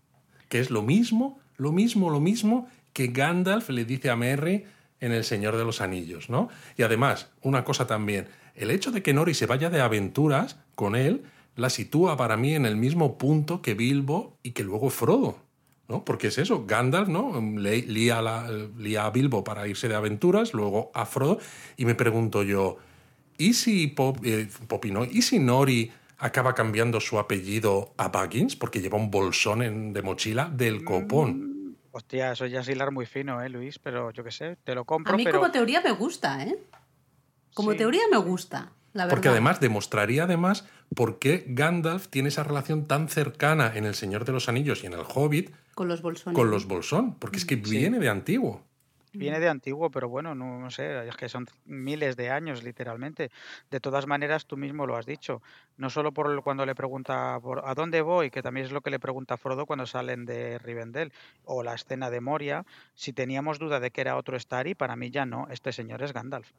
Yo creo que sí, tiene que serlo. Y la relación, me diréis, ¿eh? de Gandalf, ya podemos decir, con Nori, es tan bonita, es una relación tan dulce la manera que se hablan, que se tratan, el respeto también que se tienen, me parece precioso. De todas maneras, eso, el, Gandalf en El Señor de los Anillos dice que nunca ha estado en el este, ¿no? Entonces, o bien es otro mm. Istari, o bien se inventan parte de la historia, ¿no? Que bueno, puede ser. Mm, si recuerdo bien, y me acuerdo bien, creo, dice al este nunca voy pero no significa que no haya estado en el este, yo creo. Porque ah. mm, A ver, yo creo, que dice, yo creo que dice que no ha estado en el este, pero no sé. Eh, ahora mismo, sin el libro delante, ¿no? Hilar tan fino de qué tiempo verbal usa, no sabría. Bueno, es la gracia del Donut, que aquí grabamos en directo, hemos visto el episodio nosotros normalmente una vez, a veces Dani lo ve dos, pero. No tenemos las paredes llenas de, llenas de posits, ¿no? Como los guionistas de, de She-Hulk. ah, vosotros no. Nosotros no, nosotros tú sí, ¿no? Tú sí, nosotros no. No, no llegó a tanto, no llegó a tanto. Pero, bueno, aquí hay que hablar del final del episodio, ¿no? Que es esa forja de los anillos, ¿no? De que recordemos, Galadriel ha ido corriendo a esa torre después de darse cuenta, ¿no? De que el rol la salve del río. Y entonces le dice a Celebrimbor, tenemos que hacer tres anillos, ¿no? Dice, uno solo corrompe dos, o se corrompe, dos dividen. Mm. Y que Lebrimbor no lo ve y dice, claro, tres es equilibrio, ¿no? Y dices, oh, qué casualidad que haya tres piedras preciosas justo por ahí, ¿eh? Casualidades de la vida, Luis, de verdad que mal pensado eres, hombre. Hombre, no sé, yo. A mí esta escena me ha parecido un poquito mm, rara, en el sentido de que hay un momento, obviamente, en el que Galadriel. Em, bueno, pues les dice, ¿dónde está Halbrand? No sé cuánto. no, no va a volver y no y si vuelve no vais a no tratáis con él, ¿eh? Em, y los dos se quedan como, pues vale. Eh, a mí, no sé, me ha parecido un poquito raro que no haya más inquisición o que haya más preguntas. Sí, porque además, de hecho, aquí eh, Galadri ¿no? dice que esos anillos tienen que ser solo para los elfos, ¿no? Que dices, pues hombre, sería un buen momento para que hablaras de Halbrand y de cómo un poco las has cagado, ¿no? No sé, un poquito, algo. Totalmente. Lo que pasa que quizás, bueno, están en ese momento en el que se están forjando los anillos, no puedes ponerte a decir otras cosas porque está la fragua ya a tope, ¿no? Y de hecho, que le primo le dice, mm. para que salgan bien necesitamos oro y plata de Valinor, ¿no? Por lo que ah, Galadriel tiene que entregar la daga que le dio su hermano precisamente para conseguir pues esa aleación perfecta para los anillos. Y me pregunto yo quizás si esta es la diferencia que haga de estos anillos más poderosos que los que están por venir de elfos, eh, de enanos y humanos. Porque los de los hombres igual no son de Mithril. Digo yo que los enanos, si vuelven a excavar, que van a volver a excavar, sí que se deberían ser de Mithril, pero a lo mejor les falta ese puntito ¿no? de la plata y oro de Valinor, no lo sé. Podría ser, de todas maneras, eh, Sabemos por los libros que al menos uno de los anillos, Nenia, que es el que lleva Galadriel, sí que es completamente de Mithril, eh, pero esto es coherente con los libros, porque todos los anillos están unidos entre sí y están sometidos al único, pero lo que hace que el poder de los elfos se, se mantenga permanente y la belleza de los elfos siga viva, al menos hasta que destruyen el anillo único, es precisamente que los tres nunca fueron tocados por Sauron, el resto sí. Sí, pero también porque los esconden. Cuando Sauron forja el anillo único, se lo coloca y entonces los elfos ven cuál es el plan de Sauron, que es dominarlos a todos y entonces esconden sus anillos. Porque bueno, aquí no nos vamos a poner a hablar de lo que pasa porque serían quizá spoilers de la segunda temporada. En todo caso puede ser un donut especial hablando de lo que esperamos o cosas así, pero... Eh, aquí vamos a centrarnos un poco para ir acabando porque sí, aquí, ha habido una escena, aquí ha habido una escena que me ha encantado a mí, eh, que cuando se está fundiendo el metal, ¿no? esa mezcla de oro, plata, de Valinor con el mithril, eh, la cámara cenital ¿no? enfoca ahí ese, espacio donde se está fundiendo el metal, que es circular, y se ve una mancha en el centro y es que recuerda al puñetero ojo de Sauron. Es que es clavado. Sí, a mí la escena completa de, la forja me ha gustado muchísimo, me ha parecido muy bonita. Eh, al final, obviamente, eh, ya se forman los tres anillos y es, un plano muy bonito de Nenia, Vilja y Naria, que son los tres anillos. Em, personalmente, eh, me ha jorobado un poquito que no tengan la misma forma que en las pelis de Peter Jackson, porque pensaba que iba a ser el caso y que bueno sabemos que mm, los anillos quienes los van a tener pero no sabemos en la serie porque uno se lo tendrán que dar a Gilgalad entiendo no entiendo que sí. Deberían darle otro a Kirdan no el carpintero de barcos que todavía no ha salido pero se está rumoreando que va a salir en la siguiente temporada, o sea que, bueno, encajaría. A mí lo que me ha gustado también, ¿no? Es que los tres elfos, estos, ¿no? Elrond, Celebrimbor y Galadriel, miran a los tres anillos con una cara que a mí me ha gustado mucho porque me hace pensar, ¿no? Que esos anillos que en teoría son para preservar la belleza y demás, los han forjado y en un plan tres elfos que tienen cosas que ocultar, ¿no? Que son ambiciosos o que a veces no han dicho toda la verdad o que se han dejado manipular por otros. Es decir, que no son todos los seres de luz que a veces pensamos que son los elfos. Sí, y además es que no lo son realmente. Habrá que ver un poco por dónde van los tiros con los anillos y cómo los utilizan. En principio, al menos en los libros, no sabemos cómo va a ser aquí, los tres anillos de poder los tienen Gil-galad, Galadriel y Círdan.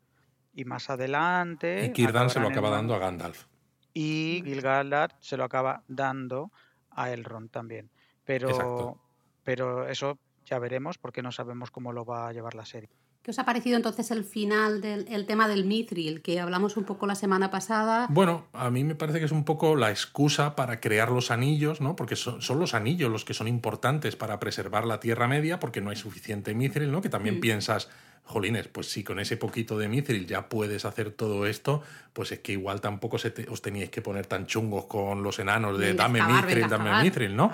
Pero bueno, es una excusa yo creo quizás para explicar por qué, en, la serie digo, por qué los anillos élficos no son corrompidos por el único, ¿no? Porque quizás sean los únicos que se hacen de mithril, no lo sé. No sé si va a ser el, el punto, ¿no? De ese oro y plata de Valinor o del hecho de que estén hechos de mithril, lo que va a explicar un poco este, este hecho.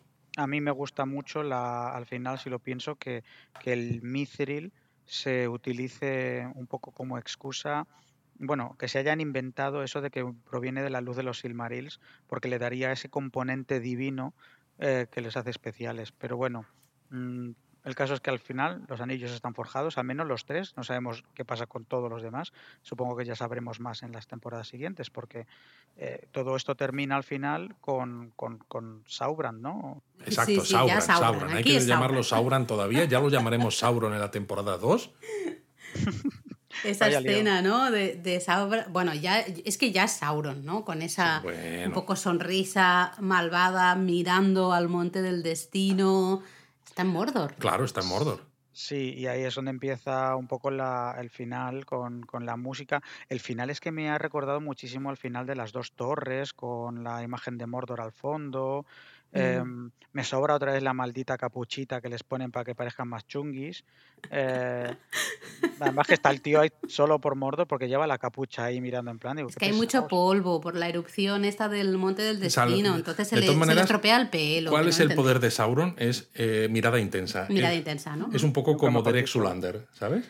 Eh, y aquí se acaba un poco, tenemos esa canción del final cantada, ¿no? Where the Shadows Lie que es, es, es un Literalmente es el poema éfico, ¿no? Literalmente. Eh, si tú te abres el libro del Señor de los Anillos, lo primero que te encuentras antes del capítulo 1 es este poema élfico eh, que está literalmente cantado por Fiona Apple. A lo mejor debería eh, haberlo cantado en, lengua negra, ¿no? Pero bueno, en fin, está bien que lo haya cantado en inglés. Yo Para ir... Ah, perdona. te, compro, te compro lo de la, versión del, idioma, vamos, del idioma de la lengua negra, pero, pero en plan heavy metal. Ahí sí. Ostras, estaría bien eso. Para ir acabando, conclusiones. ¿Qué os ha parecido el momento este de la forja de los anillos? Bueno, a mí me ha parecido fabuloso eh, y creo que eso, eso es una conclusión fantástica. Me ha dejado un poco frío, eso sí, lo apresurado que he sentido la creación de los anillos, ¿no? Eh, o sea, entiendo que tal como nos han contado la historia del Mithril y demás, ¿no? Eh, que la historia de la creación de los anillos ha estado presente en los últimos episodios, ¿no? Desde que empiezan a hablar de que el Mithril es lo que va a conseguir que los elfos no perezcan, ¿no? Y no se tengan que ir de la Tierra Media. Pero claro, hasta que no llega Sauron a Eregion, Celebrimbor no encuentra la manera o ese empuje para hacer los anillos. Entonces no puedes haberlo mostrado antes, pero al mismo tiempo, teniendo en cuenta que sabíamos o esperábamos que la temporada acabase con la forja de los anillos, se me ha hecho muy apresurado. Sí, yo estoy un poco de acuerdo, ¿eh? creo que me hubiese gustado un poquito más de tiempo ¿no? en esa forja de los anillos, de la relación un poco más de Halbrand con Celebrimbor. Creo que ahí... Hubiera, hubiera dado mucho juego. Aquí ha habido un conflicto de tiempo claramente. Querían hacer el reveal de todo en el último capítulo, que tiene muchas limitaciones, y a mí personalmente creo que se les ha ido un poco la mano por lo apresurado. Hubiera preferido un reveal de Sauron en el capítulo 7 o el 8 o incluso el 9 y que hubiera habido un poquito más de tiempo para desarrollar ese engaño. Iba a mirar, digo, pero no, no ha sido el capítulo 8 este. Este ha sido el 8. Que por alguna razón, hagan el reveal en el 9 la cagamos. Pienso, que, son, pienso que son 10 por alguna razón. Bueno, por los dragones, que son 10 quizás. Sí, exacto, Tenemos un lío de series. Que, que, hubiera preferido un reveal uno o dos capítulos antes y que hubiera habido un poquito más de tiempo, ¿no? Para, para que ese, ese engaño se quedara ahí, que ya lo sepamos los espectadores y tal. Pero bueno, decisiones creativas, ¿quién sí, A mí me ha jorobado por el hecho además, ¿no? De que vimos en un episodio los enanos ayudando a construir la torre esta donde está la forja y que ya no los hemos vuelto a ver, ¿no? Entonces de repente volvemos a este episodio, a Eregion, con esa torre construida maravillosamente, ¿no? Eh, espectacular, pero dices, joder, hay algo entre medias que, me ha ¿eh? faltado. Hay algo entre medias que no, que no me ha encajado, ¿no? Y yo estoy de acuerdo. Algo de esto de la forja deberían haberlo contado en el episodio 7, pero claro, a lo mejor entonces tendrías que haber metido a Halbrand en Eregion un episodio antes de lo que lo metes, ¿no? Y eso también complica un poco la historia tal como la estás contando. Bueno, el guion, ¿no? En un poco el orden de justamente lo, también lo que decía Dani del reveal, ¿no? Y de cómo quieres, cómo necesitas mostrar las cosas según el episodio en el que estás, ¿no? Exacto. También hay, también hay que decir que nos han tenido toda una temporada eh, con el vamos, con un manojo de nervios con el tema de los reveals y eso se lo agradezco porque me han tenido en tensión todos los capítulos. Totalmente, lo hablábamos aquí, de hecho, la semana pasada creo, ¿no? Justamente decíamos, ¿será eh, Halbrand Sauron o no? O será... Pero al menos nos han tenido todos los episodios, estamos hablando, de, quién es Sauron. Pues este podría ser Sauron totalmente, ¿no? Y bueno, mola, ¿no? Porque ahora tenemos que saber qué va a pasar con el anillo único, eh, ¿no? Pues supongo que veremos a Sauron haciéndolo, qué pasa con los anillos de los enanos, con los anillos de los hombres, ¿no? Si se han hecho ya, porque en teoría deberían estar ya hechos, si todavía lo van a hacer en otro momento, no sé, hay muchas cosas pendientes, ¿no? Me gusta también cómo nos han mostrado en este episodio, ¿no? Que Galadriel ha ayudado a Sauron a llegar donde él realmente quería llegar y como diciendo, yo solo no podría haber llegado hasta aquí o a lo mejor podría haberlo hecho, pero no habría conseguido que tú sufrieras tanto. Y además es que piensa que lo decía Gilgalad en el primer episodio, que la obsesión de Galadriel hacia el mal que estaba mm, intentando luchar podía volverse en contra de ella o ella volverse ese mismo mal o, que podía incluso hacer que ese mal surgiera precisamente por su afán en buscarlo que es lo que ocurre y, ya sé que Laura no te gusta Gilgalad pero dentro de lo que cabe tiene razón no, no, tiene absoluta razón. Que a mí no me guste eh, no significa que no le vaya a dar la razón. Tiene razón. Totalmente. Claro, porque yo creo que a lo mejor Halbran está en esa balsa porque Adar, ¿no? Dice, en un episodio, yo maté a Sauron. A lo mejor él se cree que lo ha matado y por eso Halbrand está en la balsa. Si Galadriel se hubiera mm. ido a Valinor, no habría empezado toda esa rueda de acontecimientos. Mm, totalmente, eso sí es cierto.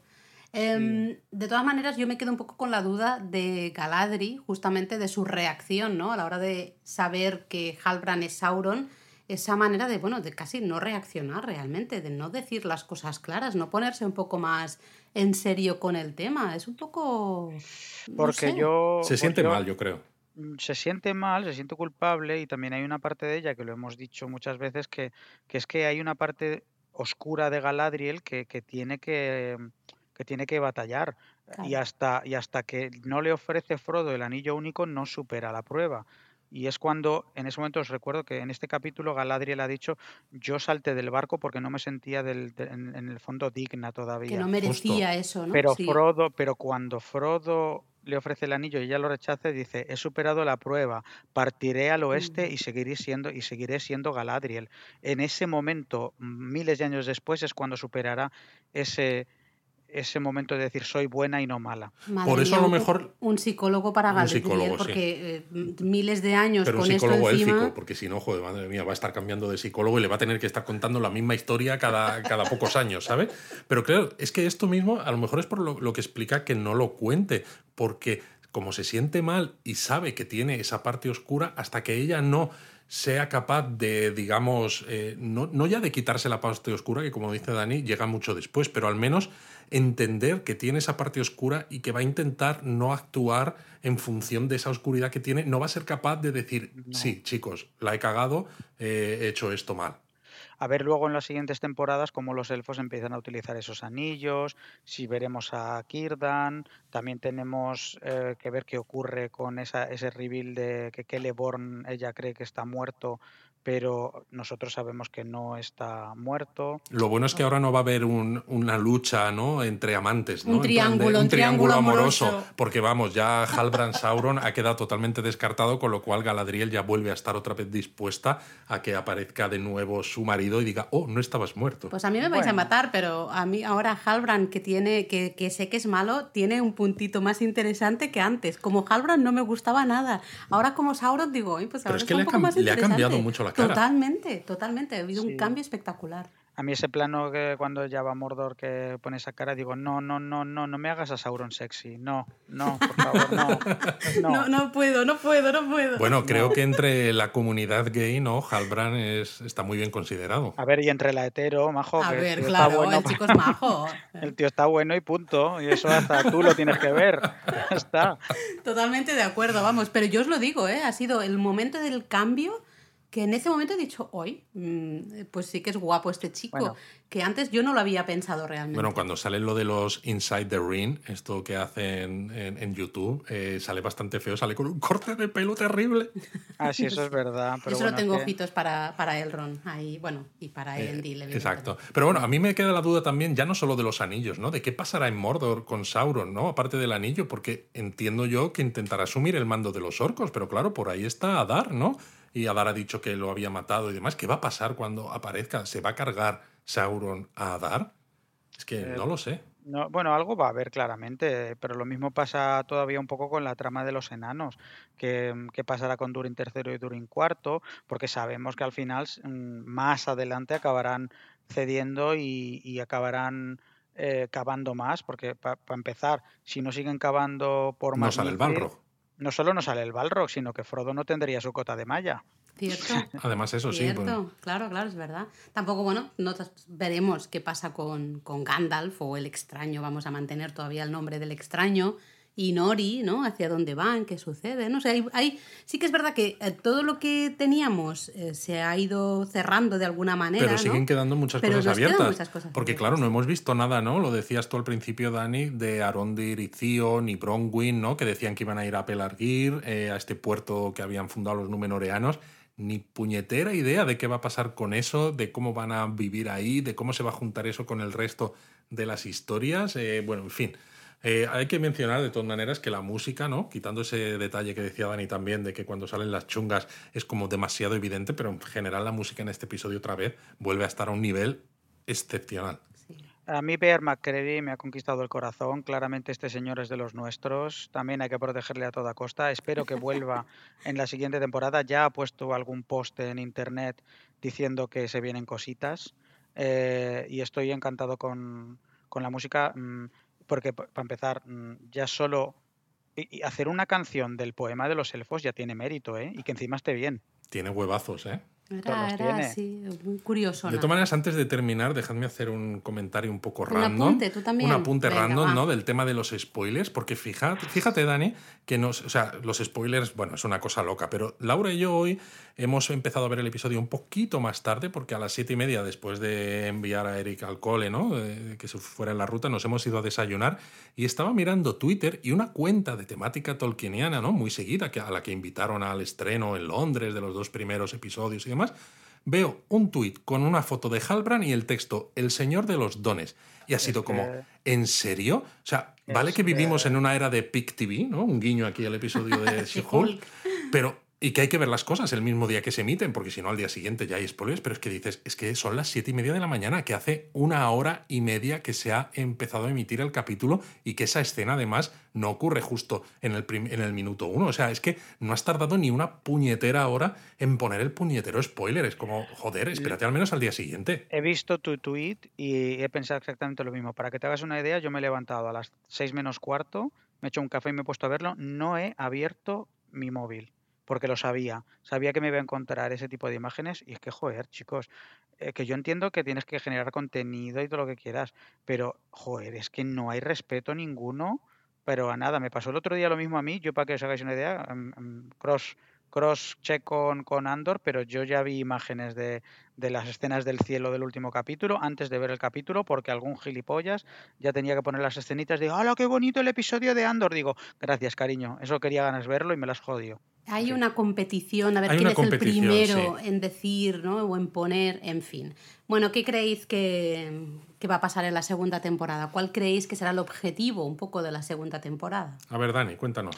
Yo creo que se van a centrar en el resurgir, en el resurgir de Sauron, en los siete y los nueve, la batalla que va a haber con Eregion y los elfos, y cómo los Númenoreanos vuelven de, de nuevo a la carga a ayudar Em, a, la vez que un poco pues como que se germina la sucesión del rey Tarpalantir y que va a haber Farason ahí.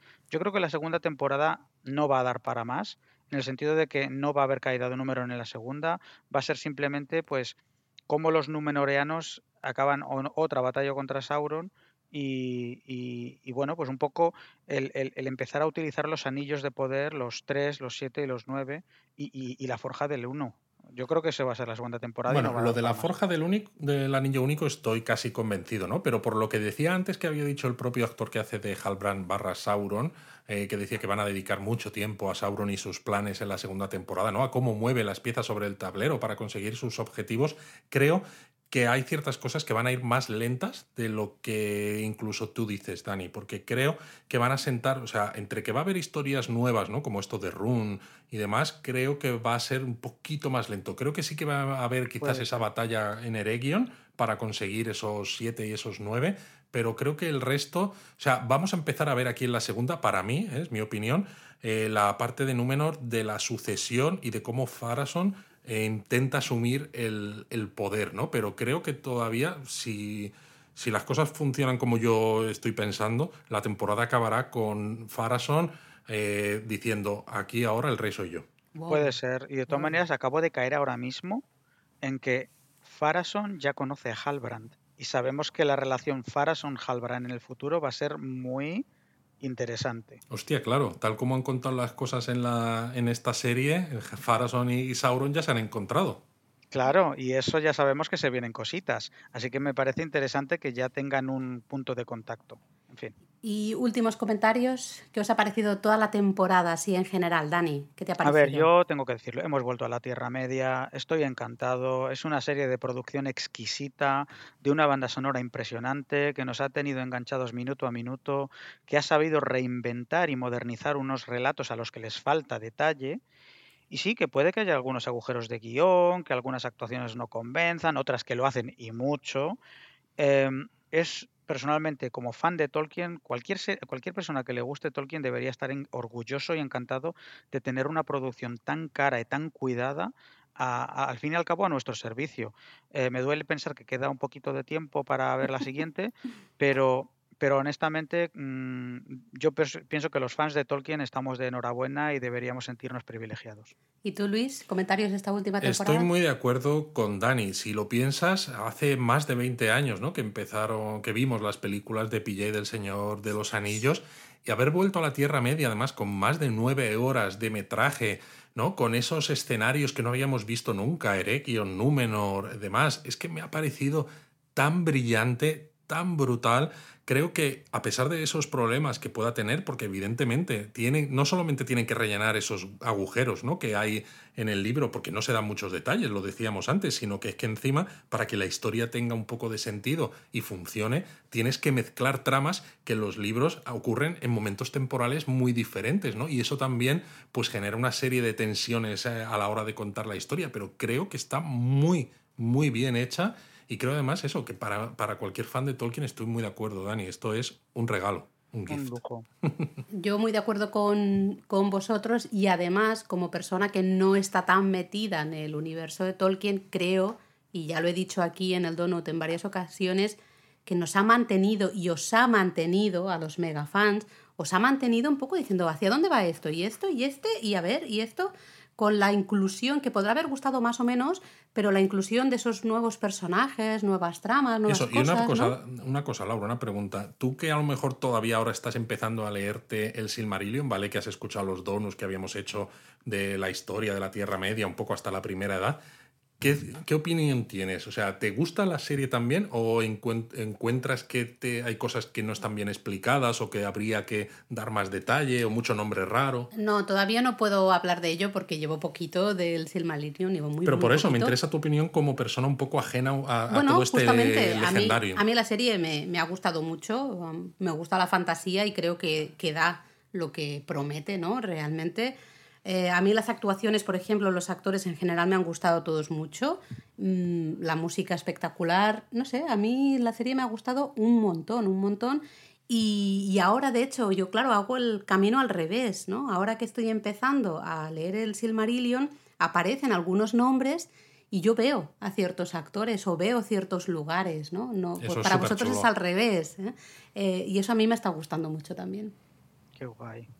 Bueno, pues nada, pues ahora nos toca la larga espera y el gran sufrimiento de hasta que llegue la segunda temporada y que empiecen a desgranarnos con gotitas eh, imágenes de la segunda temporada dentro de unos cuantos meses. Ahora lo que queda es ver el Inside the Episode, seguramente habrá algún especial de making of.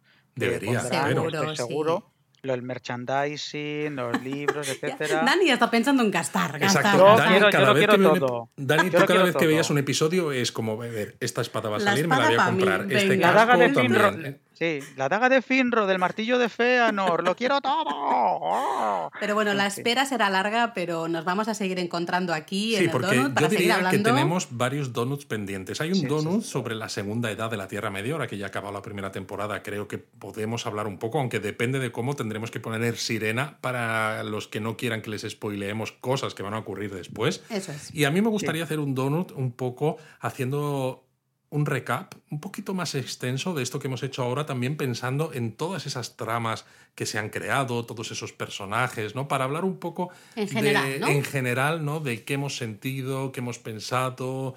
Eh, en fin, yo creo que puede ser interesante, sobre todo al no tener esas ataduras de es que tenemos que hablar del episodio, ¿no? Que no nos deja mucho tiempo para hacer el, el análisis genérico. Pues Dani, ya mm. sabes, no, tranquilo, que estos dos años o lo que sea que tengamos que aguantar, te vamos a hacer trabajar, aquí vas a estar en el, en el donut. Además ah, hay que hacer un rewatch de las pelis de PJ. También, también. Claro, claro, pero mm, por otro lado, ¿vosotros pensabais que os ibais a librar de mí o qué? Bueno, la verdad es que sí, yo pensaba que ya, digo, pues ya está, ya está, ya Dani, pues va, a ser que, pues va a ser que no, señoras.